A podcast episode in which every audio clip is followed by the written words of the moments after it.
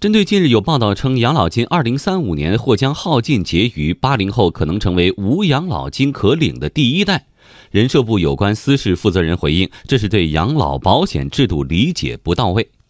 这位负责人表示，对于养老保险可持续发展问题，中央高度重视，未雨绸缪，已经制定了一系列积极的、综合的、科学的应对措施，完全能够保证养老金的长期按时足额发放，完全能够保证制度的健康平稳运行。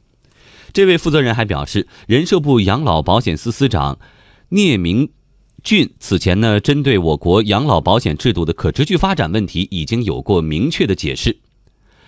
对于我国养老保险应对老龄化压力，国家通过实施降低社保费率综合政策，做大养老保险的蛋糕，形成企业发展与养老保险制度发展的良性循环。通过实施基金中央调剂制度，均衡地区之间的养老保险负担，帮助困难地区确保发放。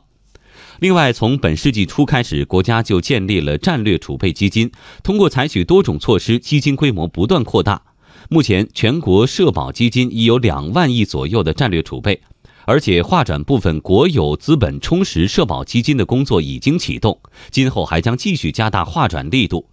此外，各级财政对基本养老保险的基金投入是逐年增加的。今年，中央财政安排企业养老保险的预算资金达到五千二百八十五亿元，同比增长百分之九点四，地方财政也相应做出了资金安排。不仅如此，养老保险其他改革也正在稳步推进。人社部对化解未来的支付风险是有准备的，制度的可持续发展是可以保证的。